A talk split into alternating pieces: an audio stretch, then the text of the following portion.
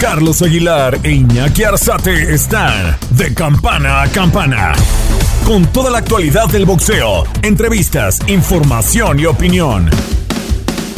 De campana a campana. Hola, hola, hola, señores, bienvenidos y alegre 2021 para todos ustedes, para mi compañero, para mi amigo, para el insider de el box a través de tu DN en Megabox, que es Iñaki Arzate. Un abrazo gigante al Orly, nuestra cabeza en la producción, punta de lanza en este podcast que va para todos ustedes a través de tu DN. Muy contento de saludarlos, todos andamos todavía empachados porque pues, la pandemia no ha pasado, seguimos escondidos, seguimos ocultos, seguimos esperando que esto pase. Dios bendito, 12 años ya tengamos mejor normalidad y, y estemos al 100%. Iñaki Arzate, te mando un abrazo gigante, felicitaciones por el gran trabajo que hiciste en la cobertura. La verdad es que hay que decirlo abiertamente, sí perdimos, pero antes perdíamos por el 50, 45%, ahora perdimos por el 10%, y vamos por ellos, y nadie nos baja, y no nos vamos a rajar, y les vamos a rajar su mandarina. Otro abrazo, Charlie, fuerte abrazo, lo mejor para este 2021 y exactamente lo que fue ya la cobertura de Canelo, lo que estuvimos ahí presentes y llevando toda la información a través de las diversas plataformas de TUDN y justamente lo que sucedía en aquel evento del regreso de Saúl Canelo Álvarez. ¿Qué viene para el 2021? Obviamente lo tendremos en este espacio y en las diferentes también circunstancias y plataformas de TUDN y vamos con todo, Charlie, vamos con todo porque el boxeo no para. El boxeo no para, la verdad es que hubo cosas importantes, tenemos que revisar lo que fue Canelo. A mí me parece, y caemos a tema, y seguramente tienes una entrevista por ahí guardada con Saúl Canelo Álvarez. La vimos en diferentes medios, yo quisiera tenerla otra vez, porque me parece que lo que hizo Saúl fue importante. Es decir, me quedo con dos Saúles. Saúl que domina la categoría de gran manera, pese a su, a su estatura. Eh, sus avances boxísticos son grandes, son importantes, no, no tengo duda. El manejo de su defensa es a la Matrix, o sea, de repente pasito para atrás, quiebra la cadera, se esconde y evoluciona rápido con las manos. Eso lo ha tenido bien Saúl Canelo Álvarez. De piernas se ha hecho un boxeador ágil, se ha hecho un boxeador inteligente y eso me parece que se lo tenemos que reconocer a Eddie Reynoso. Eh, reitero, me parece que sí está llegando al pináculo de su carrera en el mejor momento. ¿Por qué digo que domina la categoría? Porque yo no creo que David Benavides lo vaya a enfrentar tampoco creo que Gilberto Ramírez pueda enfrentarlo. Y entonces quizá el único acertijo que me queda ahí como, como cuestionamiento es qué puede hacer eh, eh, eh, Billy Joe Sanders. es quizá el único, por ser zurdo, puede este, cierta preocupación. Me parece que Saúl está dominando el, el, terreno y yo creo que no podemos dejar de lado eso para ponerlo como en el mejor libra por libra del mundo. Sigue habiendo gente que no le, no le acomoda eso en su problema personal, yo sí califico a Saúl como el mejor libra por libra del mundo. Inmediatamente después pongo a Tyson Fury, que tendrá pronto actividad, y después ya pondría a, a Inoue o, a, o, al propio Terence Crawford. Pero la verdad es que la muestra de Saúl, la presentación, Iñaki, a mí sí me dejó eh, ese hervidero en el Alamodón cuando entran con las trompetas, los mariachis, uh -huh. y entonan esa, esa entrada. ¡Uta! O sea, yo quería agarrar y ya subir a boxear con él. Era algo espectacular, de verdad, Iñaki. Correcto, Charlie. Y de hecho eh, fue uno de los eventos que Saúl no se lo esperaba. La verdad, la producción por parte de Matchroom Boxing, que cabeza Eddie Hearn, el promotor británico, se lo regaló de forma especial en este aspecto. Son singulares y también especialistas en este tipo de entradas. Ya lo han demostrado con el mismo Anthony Joshua en el estadio de Wembley. Y en esta sí. oportunidad, sinceramente, Saúl quedó fascinado. Fue uno de los temas en la conferencia de prensa con los que empezó diciendo y agradeciendo a Eddie Hearn esta entrada singular, que empezó con, el, con algún eh, algunos tonos de Rocky, con, con, algunos tonos de Rocky y posteriormente cayó justamente con el México lindo y querido. Y así Saúl Canelo Álvarez eh, poco a poco se lo ha ido ganando Eddie Hearn en la forma como ha trabajado con él ahora como agente libre.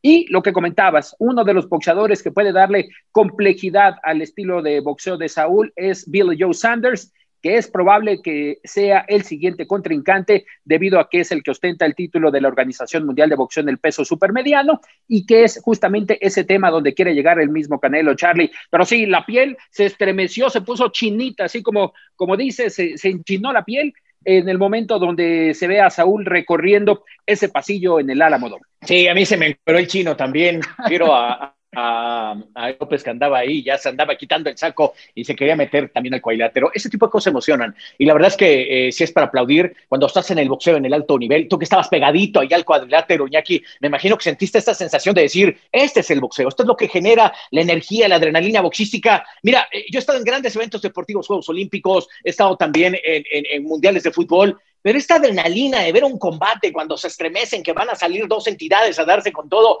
ay, o sea, la verdad es que no, no, no tengo no, otro título. Estuve en, el, en, eh, México contra Alemania, el, México-Bélgica, en Francia 98, sientes el himno, sí es cierto, hay una sensación de vamos, y, pero esta, esta adrenalina especial que tiene el boxeo, tiene cualquier deporte, y eso la verdad creo que cerrar el año con, con esto que nos ofrecieron tanto Canelo como, como Smith, pues eh, me, me, queda bien. ¿Qué, ¿Qué, pasó tan chico el, el, rival a, Saúl Canelo Álvarez? Lo domina en todos los sentidos. Yo no sé la juez que termina por marcar y le da un round a, a Callum Smith, ¿qué pelea estaba viendo? No había manera, no hubo momento. Saúl estuvo dominante, o sea, la verdad es que lo apabulló, lo deshizo, solo le faltó el knockout que no puede ser un reclamo, igual no llegó, igual no fue el momento, creo que lo intenta en el octavo y en el noveno episodio, que ahí en las apuestas estaban marcadísimos, que te entregaban una la nota si él lo llegaba a noquear, y yo creo que después de intentar en el octavo y noveno, dijo, ya no, ya me fui a fondo, ya me fui a tope, y en ese momento entonces fue más cauteloso Saúl para tratar de cerrar con broche de oro, y lo hizo bastante bien. Se le rompe el bíceps eh, del, brazo izquierdo a, a, a Carmen Smith, pero eso es parte del trabajo. Creo que Canelo ya se dio color también, como lo hacía Pacquiao, como le hacía Floyd, de que pegar en los brazos, pegar en los hombros, distiende los músculos, termina por generar un daño importante. Y cuando tienes el, inflamado el cuerpo, lanzas los golpes y termina por pasar eso, un desprendimiento de, de bíceps. Eh, ¿Sabes quién me lo comentaba mucho, Iñaki? Te lo quiero compartir. Eh, Marco Antonio Barrera me decía, cuando Paquiao me pegaba, no me buscaba el rostro, no me buscaba, no me buscaba el, el, abdomen bajo, me buscaba el pecho. Dice que cuando Paquiao aterrizaba a su izquierda aquí y se sentía que me acalabraba el cuerpo y que se me paraba el corazón porque dejaba yo de respirar y me sentía ahogado. Eso es lo que ahora creo que es el boxeo de intensidad y creo que Saúl queda perfectamente claro que ha perfeccionado el gancho izquierdo de gran manera. La derecha también en Oper la estuvo buscando constantemente porque es otro de los golpes que maneja muy bien y eso la verdad aplaudo que él buscó generar espectáculo y bueno, eh, la verdad es que reitero, falta que Saúl gran combate, que nos deje más, más urgidos de pensar que Saúl está en problemas y, que puede resolverlos. De cuenta, se vio muy, muy, muy, muy dominante sobre Carlos Smith. Correcto, Charlie, muy inteligente, maduro ya tanto en el tema deportivo como en el tema personal, Canelo en estos momentos,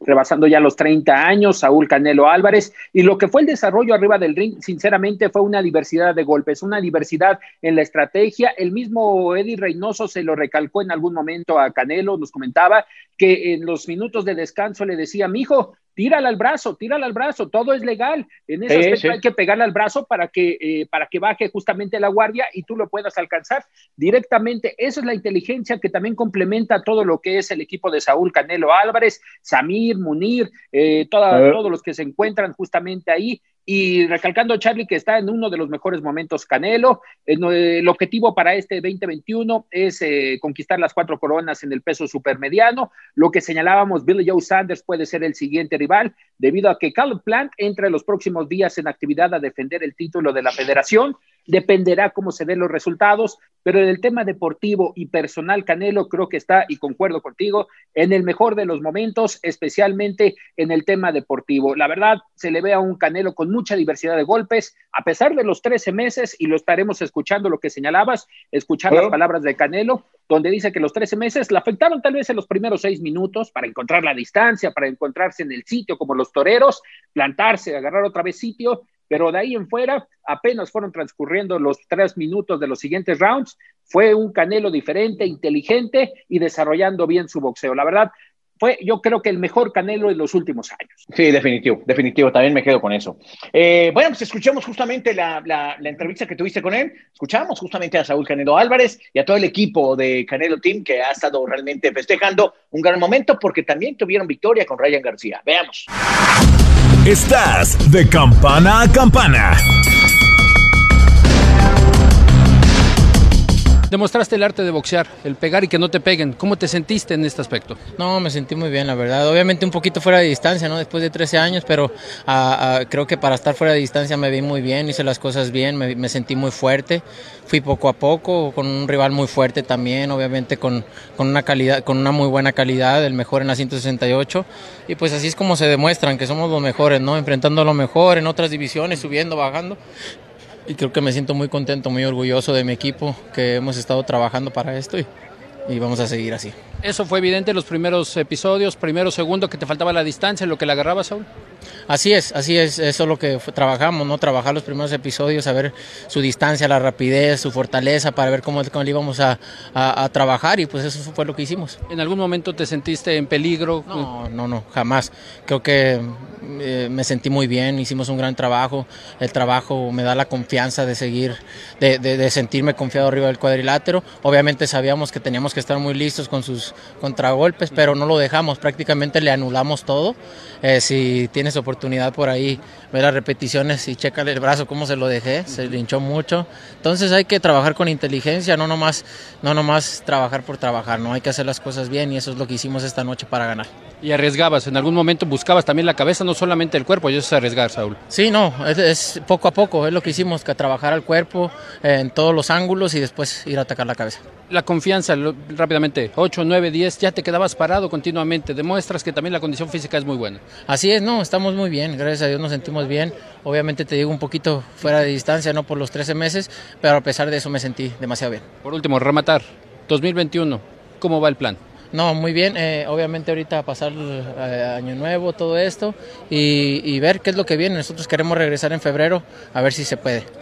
Bueno, Iñaki, felicitaciones, reitero otra vez por tu gran trabajo, por la cercanía, es fundamental. El periodista apenas hace unos días fue el, el Día Mundial del Periodista. Creo que ahora el periodismo tiene que eh, reiterar con dignidad, con mucha pasión, con mucha honorabilidad lo que representa la labor y este oficio y esta profesión, más, más, más profesión que oficio, ¿no? Pero bueno, este abrazo a, a todos los periodistas y yo me abrazo. Claro, Charlie, recíproco, claro. justamente los...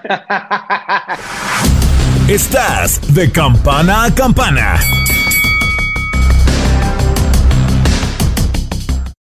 The tiene el regalo ideal para el papá que hace de todo por su familia, como tener el césped cuidado y el patio limpio para disfrutar más del verano juntos.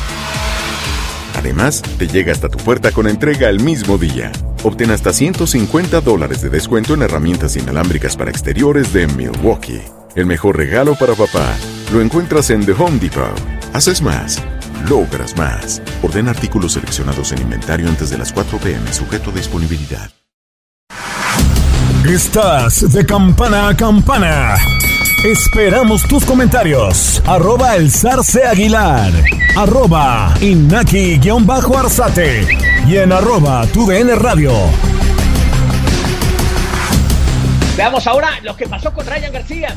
Fíjate que eh, eh, creo que le acaban de dar una lección sabrosísima a Ryan García, porque él sabe que él, él se sabe lo que, como cuando ves, en, eh, decíamos en la secundaria, mira esta chica sabe lo que trae, pues así Ryan García, porque sabe lo que tiene en el boxeo, su velocidad, el aprendizaje que ha tenido con Canelo Team, la forma de mandar los ganchos, tiene toda la estructura de Saúl ahí para, para meter esos golpes, eh, pero creo que él, él, él, se deja ir por algún momento, cuando tiene la mano aquí y, y, empieza a alardear un poco, y creo que en este caso eh, eh, Campbell termina por mandarle eh, un obús espectacular, cómo lo finta por abajo, manda ese derechazo, ¡pum! ¿Qué me quedo de Ryan García? Abusó, estuvo en exceso de confianza, fue realmente soberbio y se recupera de gran manera, eso lo hace la condición física, uh -huh. se levanta, eh, dos segundos es donde está perdido, voltea a ver a Eddie Reynoso y le dice, estoy bien. Y la verdad es que le echó un par de guantes bien amarrados, por no decir otra cosa, sí. porque la verdad se levantó con mucha entereza y empezó a hacer un boxeo verdaderamente de gran calibre, rápido, veloz, y de repente la finta, cómo, cómo levanta el cuerpo como pensando que va a ir para arriba, da el paso y ahí transforma el gancho para meter una guadaña de izquierda, pero hermosa, la verdad. Yo creo que eso, eso, eso dejó perfectamente marcado el, el destino de Ryan García.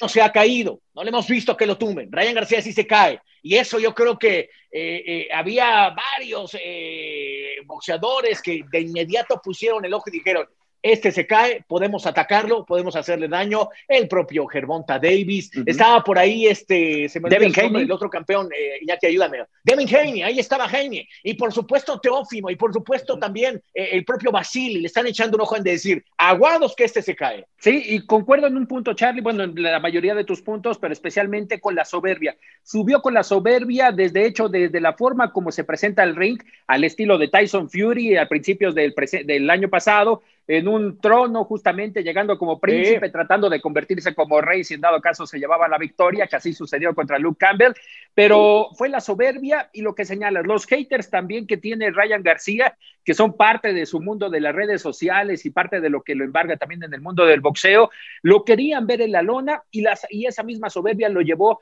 a estar muy confiado en lo que señalabas. Ese golpe de derecha fue contundente para saber de qué está hecho Ryan García. Obviamente vemos que tiene las cualidades para poder levantarse. Eso sí, tiene que ser más disciplinado, Charlie. De hecho, en el primer episodio, en el minuto de descanso del primero al segundo episodio, el mismo Eddie Reynoso le dijo, mijo, estás bajando mucho la guardia, te estás confiando, te puede entrar con la mano izquierda y directamente se la conectó en el segundo episodio. Es cuando se la conecta. Le leyó bien ahí la lectura de, de la pelea, mi Charlie.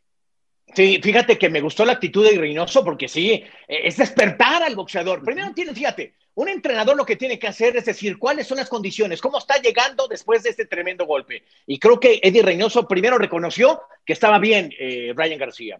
Segundo, lo tenía que despertar del, del momento y decirle, ya, ya te levantaste, ya estás aquí.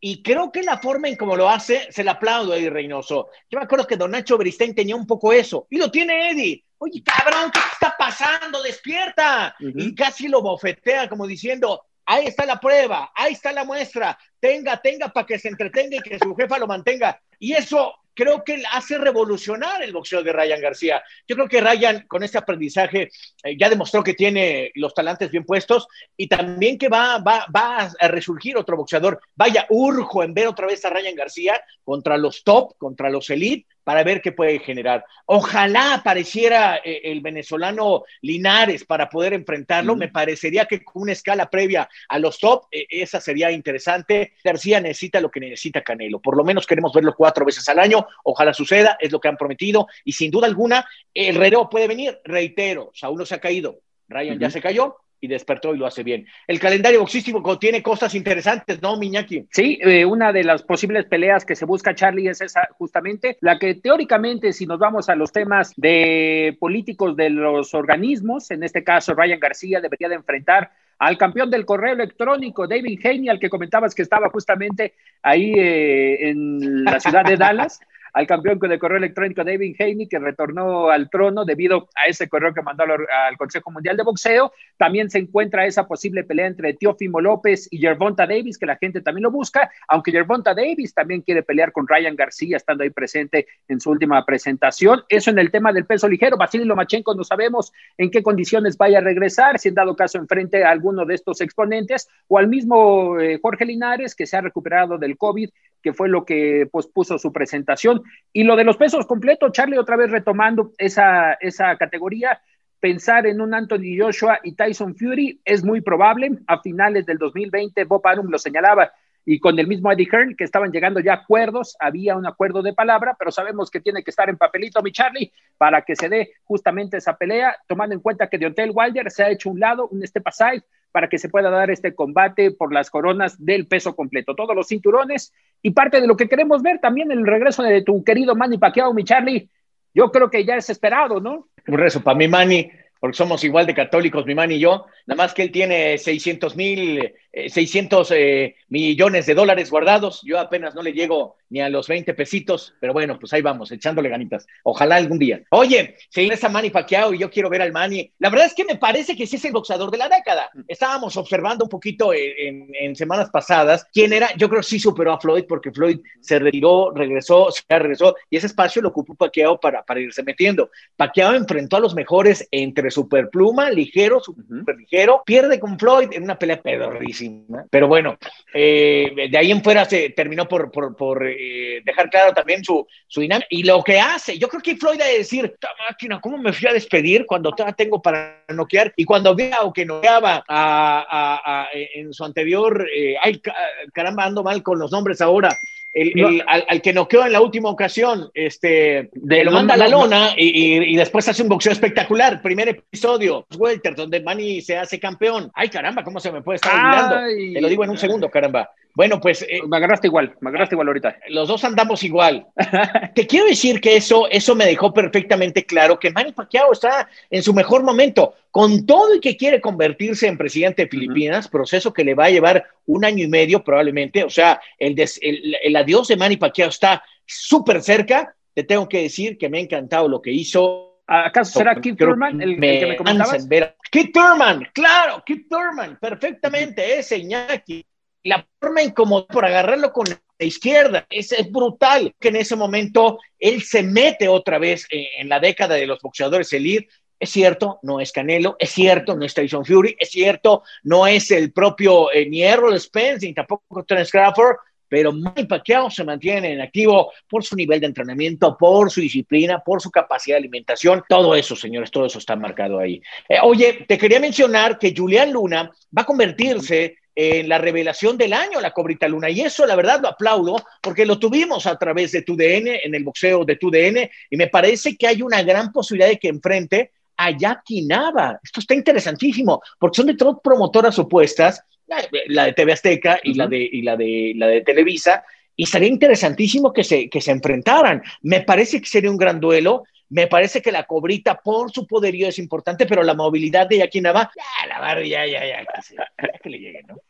Ya, sinceramente, Charlie, en ese aspecto creo que Mariana Juárez deportivamente no se ha ganado la revancha contra Julián La Cobrita Luna, que demostró arriba del ring sus cualidades. No, y el no, por qué. No, Y claro, y el por qué, el por qué ganó el título. Y una pelea contra Jackie Nava, dos estilos eh, completamente distintos. Eh, Jackie también con mucha experiencia, que será el factor fundamental para enfrentar a Julián La Cobrita Luna, que sí ya regresó a la actividad y se habla de ese posible combate, eh, siendo el siguiente, cuando hace un año aproximadamente se estaba organizando esa pelea entre Jackie y Mariana Juárez, donde se daría ese choque tanto de televisoras como de promotoras, llegando a un acuerdo, algo que se había dado en alguna ocasión en las dos presentaciones de Mariana y Jackie Nava en la Arena Ciudad de México, cuando se apenas empezaba a coser, se empezaba a armar ese posible duelo y que ahí estuvieron, que fue una transmisión, eh, cada, quien, cada quien jugó con sus juguetes, no me acuerdo en aquella oportunidad, cada quien tuvo sus juguetes, pero en el mismo, en el mismo escenario, creo.